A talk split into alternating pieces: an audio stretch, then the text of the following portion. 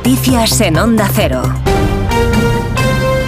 Buenas tardes. El último domingo de campaña electoral en Galicia se escribe con sendas entrevistas de los dos líderes políticos de los principales partidos en medios gallegos. En la voz de Galicia, el presidente del Gobierno, Pedro Sánchez, ha asegurado que el líder del PP, Alberto Núñez Feijóo, habría aprobado una amnistía si no dependiera de Vox. Se ha referido además a la problemática de los agricultores y transportistas. Creo que las demandas del campo son, son legítimas. Primero, porque está sufriendo las consecuencias del cambio climático. Segundo, porque está sufriendo en cascada crisis muy graves, como puede ser, por ejemplo, la, de la energía y la de los alimentos provenientes de la guerra de Putin en Ucrania. Es cierto también que hay un exceso de burocracia en toda la tramitación de la política eh, agrícola común. Y eso tenemos que simplificarlo y eso es algo que le he pedido también personalmente a Úrsula, a la presidenta de la Comisión, en el terreno, en Ferrol, el mitin a esta hora del PSOE es para el expresidente Zapatero que arropa a Gómez Besteiro. La otra entrevista política en esta campaña es para el líder popular Núñez Fijo en el periódico El Progreso de Lugo, donde asegura que Pedro Sánchez no tiene un proyecto de país y afea además a Sánchez y al resto de los partidos de la izquierda de tener el único objetivo de dividir la sociedad. Ha abandonado a su candidato en Galicia y apuesta por el bloque nacionalista gallego. Ese es el objetivo. Sánchez prefiere el peor resultado político para el Partido Socialista de Galicia con tal de que el Partido Popular no gane las elecciones. Feijó tiene esta tarde a las seis y media un mitin en Outeiro de Rey, en Lugo. Domingo de sondeos, además, en los periódicos nacionales. El Mundo otorga al Partido Popular un 47,8% de los votos. En segundo lugar estaría el BNG con un 28% y desplome del PSOE con un 17,1%. En el país, el PP ganaría las elecciones con un 45,2% de los votos, seguido del BNG con un 30% y el Partido Socialista con un 15,6%.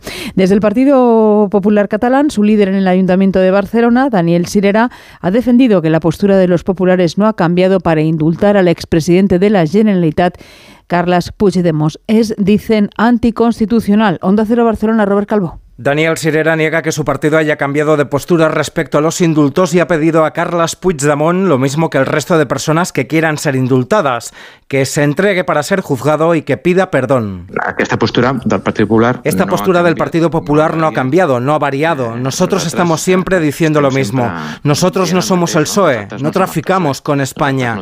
Nosotros defendemos España y la legalidad. Y esa legalidad dice que tú no puedes indultar a alguien que no se arrepiente de lo que ha hecho que no se'n penedeix d'allò que ha fet. El líder del PP de Barcelona ha reiterado que la amnistía es anticonstitucional. La primera jornada de paro indefinido anunciada por la Plataforma en Defensa del Transporte de Mercancías y los Agricultores de la Plataforma 6F se está desarrollando con cortes en algunas carreteras de Sevilla, Teruel y Toledo. Para mañana está previsto que los agricultores informen sobre los detalles de su calendario de movilizaciones. Por su parte, las organizaciones agrarias, Asaja, COAG y UPA prosiguen con sus propias tractoradas y este lunes han convocado una en en Madrid a partir de las 9 de la mañana con la intención de dirigirse a Torrejón de Velasco. Paros que podrían extenderse al sector pesquero, como adelantado en Onda Cero, en, en Onda Agraria, aquí en Onda Cero, Basilio Otero, presidente de la Confederación Nacional de Cofradías de Pescadores. Más que pensando, estamos convencidos de que tenemos que seguir los mismos pasos porque los problemas son comunes. Eh, hemos eh, ya He establecido esta semana alguna videoconferencia con responsables agrarios y esta semana que viene tendremos eh, las ejecutivas de, de las cuatro entidades eh, principales eh, de, representatividad de la pesca y, y de la industria transformadora y la agricultura, como son APROMAR, Fede Pesca, CEPESCA y la, la Federación Nacional eh, tenemos los ejecutivos para decidir a ver qué, en qué modo los apoyamos.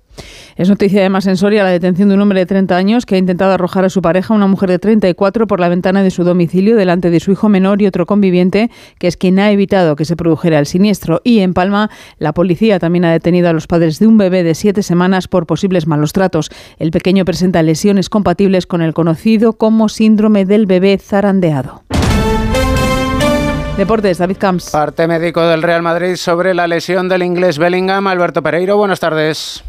¿Qué tal, David? Muy buenas. Y no son buenas noticias, evidentemente, porque ese esguince de grado alto, que es lo que reza en ese parte médico del conjunto blanco, le va a descartar probablemente para el partido frente al Leipzig del próximo martes en el regreso de la Liga de Campeones para el Madrid en la ida de los octavos de final frente al conjunto alemán que ya jugara contra ellos la temporada pasada. Bellingham que ayer sufrió dos percances, uno en la primera mitad cuando se cae debajo de Nick García y ahí nos hace tanto daño, pero el de la segunda cuando se le dobla ese tobillo por completo que ya lleva maltrecho toda la temporada después de lesionárselo en el partido de la fase de grupos de Champions frente al Nápoles.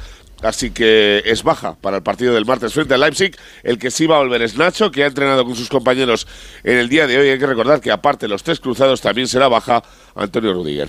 En apenas 55 minutos comienza el choque Getafe-Celta, el primero de los cuatro que se juegan hoy de la vigésimo cuarta jornada de Liga en Primera División. Mallorca-Rayo Vallecano a las cuatro y cuarto.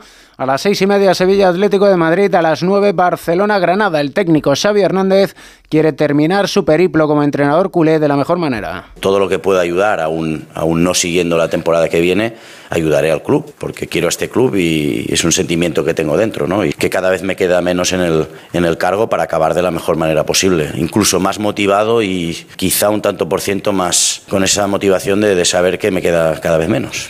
Finalizado Real Madrid 4, Girona 0, Real Sociedad 0, Osasuna 1, Las Palmas 2, Valencia 0 y a la vez 1, Villarreal 1. En la Liga Endesa de Baloncesto, vigésimo segunda jornada, en juego dos partidos, ambos en el segundo cuarto, Breogán 32, Real Madrid 28 y Bilbao 39, Valencia 26. Por la tarde, Manresa Barcelona, Basconia Juventud y Murcia Granada. Y a las 5 y media, España juega el último partido del preolímpico de baloncesto femenino ante Hungría. Una victoria le daría el billete a los Juegos Olímpicos de París.